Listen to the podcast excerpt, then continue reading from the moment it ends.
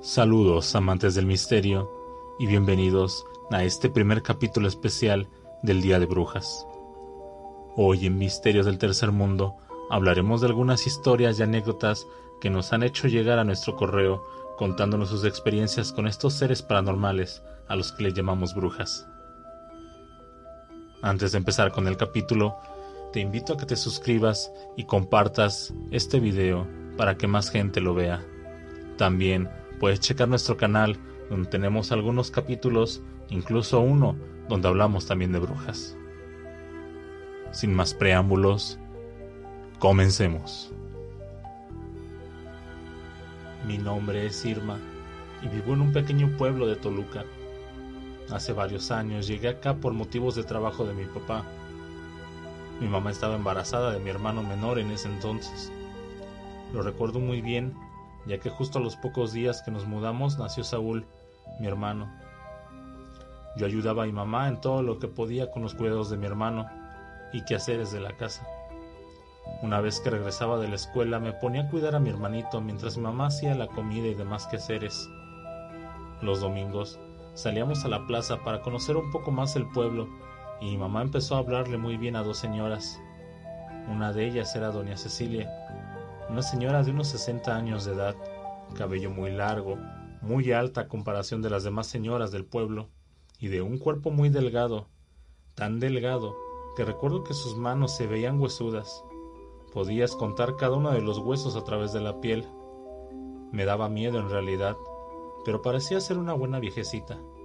Y la señora Rosa, que bueno, yo le decía señoras a todas, pero Rosa era muy joven, tenía como unos 30 años más o menos, de cabello a los hombros, piel clara y muy simpática. Mi mamá hizo muy buena amistad con Rosa, quizá porque era muy platicadora y le gustaba también ayudarle a mi mamá en la casa, cuando supo que teníamos al bebé y estábamos solas todo el día hasta la noche que llegaba mi papá. Fue así, como con el paso de los días la señora Rosa iba casi a diario a la casa. Le ayudaba a mi mamá y eso me daba un poco más de libertad para hacer mis tareas de la escuela, ayudar con otras cosas en la casa, además de cuidar a Saúl. Ocasionalmente doña Cecilia también iba a la casa a platicar con mi mamá una noche de sábado, que eran los días cuando mi papá llegaba un poco más temprano a la casa y estábamos sentadas en la cocina platicando sobre las nuevas amistades, de cómo le iba en el trabajo y cosas por el estilo. Mi mamá había dejado a mi hermano dormido en su cama, él ya tenía como un mes de nacido. Una parte del techo de la casa era de lámina y escuchamos claramente cómo algo se posaba arriba de la casa. Pensábamos que era un gato callejero o el de los vecinos, por lo que no le dimos ninguna importancia. Pero al poco tiempo, escuchamos cómo empezaba a rascar las láminas, como cuando un perro empieza a rascar una puerta para querer entrar o salir.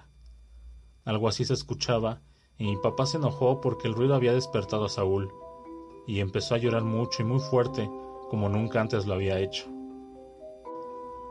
Mi mamá le pidió a mi papá que saliera a correr al gato o lo que fuera que estaba rasguñando las láminas. Él salió Subió por una escalera de madera improvisada que teníamos para llegar a la azotea y yo lo estaba viendo desde abajo.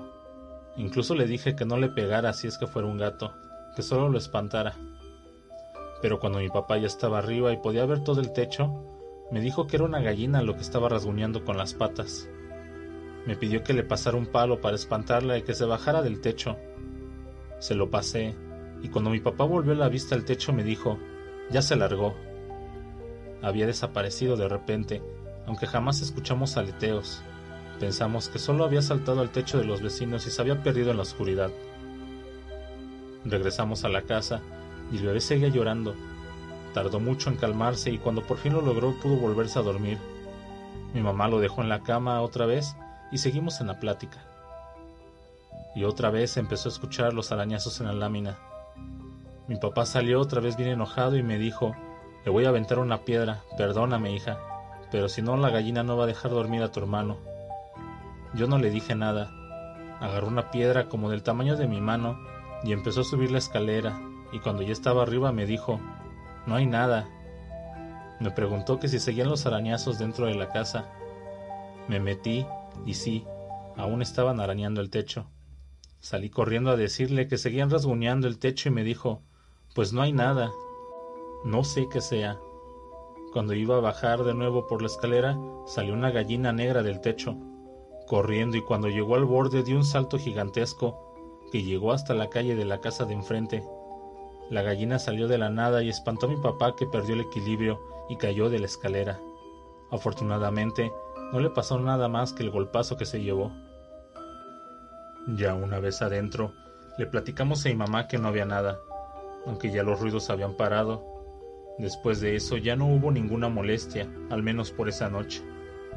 Pero cada sábado fue lo mismo, como por todo un mes, hasta que mi papá le dijo a mi mamá, no vaya a ser una pinche bruja que se quiera llevar a mi hijo. Yo había escuchado algunas historias de mis abuelos de que en sus tiempos las brujas se convertían en guajolotes se quitaban las piernas y volaban por el bosque como bolas de lumbre, y que se llevaban a los niños para sacarle la sangre y hacer sus rituales de brujerías a Satanás. Me daba mucho miedo esos relatos y saber que algo así podía estar acechando nuestra casa, y eso me llenaba de mucho terror. Mi mamá platicó con Rosa todo lo que había pasado, ella le dijo muy seguramente era una bruja que en el pueblo había muchas que iban por los niños y que tal vez esta bruja quería a Saúl. Entre varias cosas más, le hizo ver a mi mamá que lo más seguro que era doña Cecilia, que ella había sido la responsable, ya que muchos aseguraban que era una bruja, y realmente tenía todo el aspecto de una. Mi mamá le contó a mi papá todo lo que Rosa le dijo de doña Cecilia, y fuimos a verla hasta su casa. Ella estaba sentada en una mecedora justo en la puerta de su casa y mi papá muy enojado le dijo ya sabemos que es usted la bruja, señora. Y por favor, deje de molestar a mi hijo. No se lo vaya a llevar. Doña Cecilia solo se echó a reír y se empezó a levantar de la silla. Apenas si se podía mover con cierta agilidad la señora. Creo que difícilmente iba a andar dando paseos nocturnos por el pueblo en búsqueda de niños. La pobre vieja volteó a ver a mi papá y le dijo No, don Antonio, yo no soy nada de eso, pero le sugiero en especial a su señora, que tenga cuidado con quien invita a su casa. A veces le abrimos la puerta e invitamos a pasar al mal. Nos dejó sin palabras lo que doña Cecilia había dicho, y ella rompió el silencio. Nos dijo, vengan, les haré un café y les contaré algo. Pasamos y nos sirvió muy rico café. Nos empezó a contar varias cosas de las brujas. Nos dijo que en ese pueblo siempre se han contado cosas de ese estilo de las brujas que se llevan a los niños, y nos dio algo a lo que le llamó un nudo de bruja. Eran unas tijeras abiertas que formaban una cruz envueltas de un listón rojo y con varios nudos, y le dijo a mi mamá, con esto usted amarrará la bruja. Cuando alguien vaya a su casa, debe asegurarse que donde la visita se siente, el nudo esté abajo de su asiento, y así la bruja no podrá irse hasta que le quiten el nudo. Pues dicho eso, Regresamos a casa y mi papá quitó tres de las sillas, de tal forma de que si alguien iba a la casa durante la semana, se debería sentar ahí. Y bajo el asiento pegó una cinta, el nudo de bruja. Así pasó casi toda una semana. Las personas que visitaban a mi mamá ocasionalmente se sentaban ahí, hablaban de lo que tenían que hablar y se iban sin ningún problema. Pero el jueves llegó Rosa como normalmente lo hacía. Ayudó a mi mamá con sus quehaceres. Estaban haciendo la comida y mi mamá se sentó en la silla y me dijo que se sentía muy mal, que se estaba mareando. Rosa escuchó eso y le dijo, si quieres vete a dormir un rato, yo cuidaré a los niños. Mi mamá me dijo acompáñame a la cama y me acosté con ella. Rosa estaba cargando a Saúl y de pronto caímos en un sueño muy profundo mi mamá y yo. Yo podía ver a mi mamá cómo dormía profundamente, pero yo estaba totalmente despierta, aunque no podía moverme. Veía todo lo que ocurría. Mi cuerpo no respondía, sin embargo podía ver desde la cama rosa cargando al bebé, mientras tenía una olla de agua hirviendo en la estufa de leña. Alzó al bebé con sus dos brazos frente a ella y claramente vi como si lo fuera a echar a la olla. En ese momento grité fuertemente y por fin pude moverme. Le grité ¿Qué haces? Ella volteó a verme, cargó al bebé en su hombro y me respondió, No hago nada, pequeña. Tú sigue cuidando a tu mami. Me levanté y le quité al bebé, Desperté a mi mamá y le di a Saúl. Cuando regresé a ver dónde estaba Rosa, ella ya no estaba ahí, se había ido. No le quise contar nada a mi mamá y a mi papá, por miedo a que no me creyeran, ya que Rosa se llevaba muy bien con los dos. A la siguiente semana, Rosa regresó a la casa y después de hacer las cosas de siempre con mi mamá, quehaceres, comida y demás, por fin se sentó en la silla, la silla que tenía el nudo de bruja. Y efectivamente ahí se quedó toda la tarde. Se movía sobre la silla, pero no se levantaba para nada. Pasaron las horas y ella seguía sentada. Mi mamá y yo nos quedábamos viendo de un determinado momento de que eso parecía muy extraño, a lo que ella le preguntó. Ya llevas mucho tiempo ahí sentada. ¿No quieres que vayamos a caminar un rato o quieres ir al baño? Rosa le dijo que no, que así estaba bien. Llegó la noche y ella seguía ahí, mi mamá haciéndole la plática hasta que llegó mi papá. Se sorprendió porque Rosa seguía ahí ya siendo tan tarde. Mi papá cenó y le dijo a Rosa que no era por ser grosero, pero que ya se iban a dormir y se tenía que ir. Ahí empezó lo peor. Rosa cerró los ojos y le dijo a mi papá, me iré cuando me dejen ir. Empezó a decir cosas entendibles, en voz muy baja, casi susurrando. Me dio mucho miedo porque se empezaba a retorcer mientras seguía sentada y a gritar. Era una voz muy chirriante que salía de ella, muy aguda. Sus gritos retumbaban por la casa y el bebé empezó a llorar. Mi papá le dijo, Eras tú la bruja que quiere a mi hijo. Fue por su machete y mamá lo detuvo para que no fuera a cometer una barbaridad. Pero sí tomó de los cabellos a Rosa y le puso un machete en el cuello. Si te vuelvo a ver por aquí te voy a machetear. Yo me sé defender de las brujas y no te vas a llevar a mi hijo. Rosa con una voz horrible le respondió, Ojalá te hubieras muerto cuando te tiré de la escalera. Mi papá le dio una cachetada a la bruja y se cayó de la silla. Desde el suelo como en cuatro patas, se fue hasta la puerta y salió de la casa. Mi papá salió tras de ella y yo tras de él. Cuando salimos de la casa ya no vimos nada. La bruja se había ido. Después de eso, ya no la volvimos a ver. Preguntamos a varias personas del pueblo si no había visto a Rosa, pero parecía ser que nadie la conocía. Hasta doña Cecilia nos dijo que esa bruja había venido únicamente por mi hermano que no era del pueblo, pero sabía que había un bebé entre nosotros y se lo quería llevar. Definitivamente esa bruja quería hacerle algo malo al bebé, pero pudimos pararla a tiempo. A la fecha las personas del pueblo siguen contando historias del estilo acerca de las brujas, bolas de fuego, aves gigantes que se ven volando por la noche intentando robar recién nacidos. Cuentan que en los suburbios de la gran ciudad de México merodea a veces una bruja, a la cual le gusta robar niños recién nacidos. Se le conoce como la bruja sopilote, porque muchas veces, después de cometer su fechoría, este ser maléfico se convierte en una de esas aves horribles carroñeras y se aleja por los aires llevando el bebé entre sus poderosas garras. Los escépticos dicen que esto no es más que otra leyenda urbana. Sin embargo, tomamos el testimonio de la señora Agustina, la cual tuvo un encuentro cercano con esta bruja. Vivimos en una unidad habitacional en el último piso. Nuestro departamento da a la calle y encima de él solo está la azotea. Ese día, no sé por qué, estuve muy inquieta. Ahora entiendo que fue un mal presentimiento, pero entonces no sabía yo la razón de mi ansiedad. Recuerdo que fue mil veces a ver a mi bebé de un mes de nacido para observar si respiraba. Mi esposo me dijo que tenía yo miedo de que se muriera de repente, como le pasa a muchas mamás primerizas.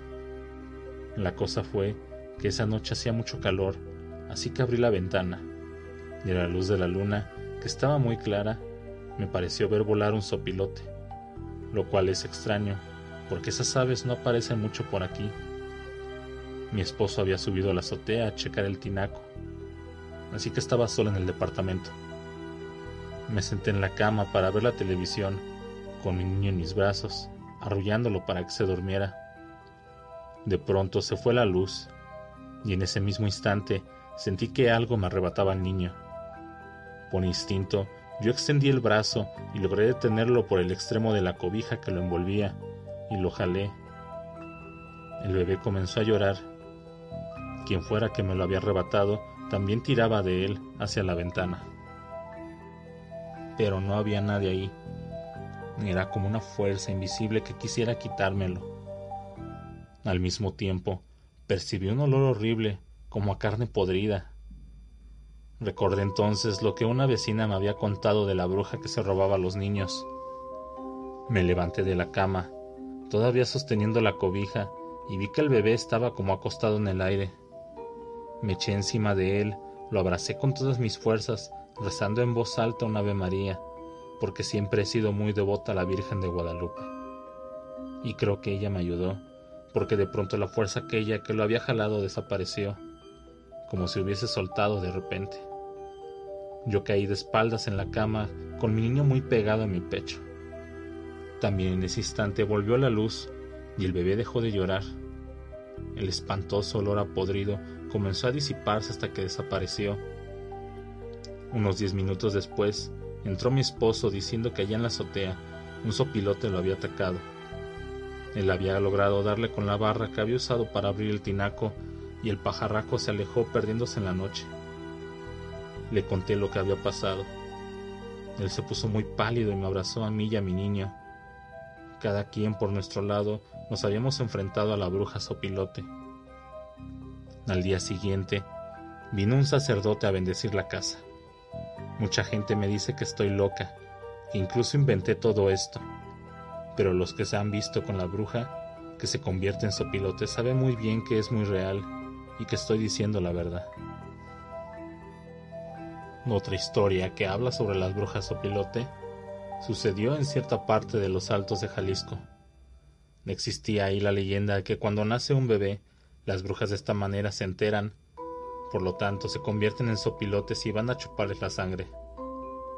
Un día, una mujer llamada Rosa estaba tejiendo sentada en su patio, mientras su bebé recién nacido dormía en el interior. De pronto el bebé comenzó a llorar. Rosa siguió tejiendo porque estaba haciendo una puntada difícil y quería terminar la vuelta. En ese momento, una vecina entró corriendo al patio y le avisó que había un sopilote en el tejado. Al mismo tiempo, el bebé comenzó a llorar a gritos. Rosa aventó el tejido y entró corriendo a la casa, seguida por la vecina. Cuando llegaron al cuarto del bebé, cuya cunita estaba junto a la ventana, vieron que por esta entraba una especie de hilo blanco que venía del tejado y caía en la carita del niño. A toda prisa Rosa sacó las tijeras del delantal y cortó con ellas el hilo blanco. Entonces del hilo blanco comenzó a brotar sangre y las mujeres escucharon unos fuertes saloteos. Se asomaron y vieron a un sopilote que se alejaba. Dicen que el hilo no era otra cosa que la lengua de la bruja, que utilizaba para extraer la sangre del bebé. Así como estas historias, existe mucha gente que las ha visto, incluso transformarse en bolas de fuego, en sopilotes o en guajolotes. Hay muchas historias en el resto del país. Estas han sido temidas, odiadas, perseguidas y también adoradas, consultadas por amantes despreciados, por gobernantes ansiosos de poder y por muchachas que sueñan por conquistar al hombre de su vida. Sea cual sea la historia, estos seres siempre ocasionarán algo de miedo o impacto cuando se les observa cara a cara. Esta historia nos la manda Natalia. Había una bruja a la que le llamaban la mocha. Nadie sabe por qué. Quizás porque tenía poco pelo y pocos dientes. Llegó un día al pueblo de San Juan, acompañada de su hija, una muchacha que casi no hablaba con nadie, y se instalaron en una antigua casa abandonada a las afueras, cerca de la carretera. La gente decía que se trataba de una bruja, porque tenía una mirada muy fea y de su casa salían a veces olores extraños. Al poco tiempo, algo horrible comenzó a pasar en el pueblo. Cuando una bebé nacía, una ave entraba a su cuarto y le extraía toda la sangre. Muchas veces persiguió a la gente al espantoso bicho, pero este volaba y se metía en la chimenea de la casa de la mocha. Cuando tocaban, esta salía y les decía que ahí no había ninguna ave, pero no los dejaba entrar. Cuando el siguiente bebé murió, sin gota de sangre en el cuerpo, la gente del pueblo ya no pudo más. Se reunieron y fueron a la casa de la mocha. La encontraron abierta porque tanto ella como su hija habían salido. Los del pueblo entraron y comenzaron a buscar en la casa. De pronto, hicieron un macabro hallazgo debajo de la cama. Varias vasijas de barro llenas de sangre. Ahora no había duda. Enardecida la gente salió a buscar a la bruja, a la cual encontraron en el monte recogiendo hierbas. Ahí mismo le cortaron la cabeza, dando un grito que lava la sangre. La cabeza cercenada rodó hacia la barranca, así que tuvieron que bajar por ella. Dicen que cuando tomaron la cabeza, ésta abrió los ojos y los maldijo. Entonces, sentaron el cuerpo en lo alto de la barranca y le amarraron la cabeza con su rebozo. Un rato después, la hija de la bruja la encontraron y al tocarla, su cabeza cayó y rodó. Cuentan que cuando velaron a la bruja en el ataúd estaba cerrado. La gente comenzó a rezar para liberar su arma de todos los crímenes, pero en los primeros rezos escucharon ruidos en el ataúd. Abrieron la caja y vieron que la cabeza de la bruja rodaba de un lado a otro mientras ponía los ojos en blanco y sacaba la lengua. Hoy en aquella barranca hay una cruz de piedra, pero dicen que por las noches el espectro descabezado de la mocha se aparece maldiciendo a quien pase por ahí.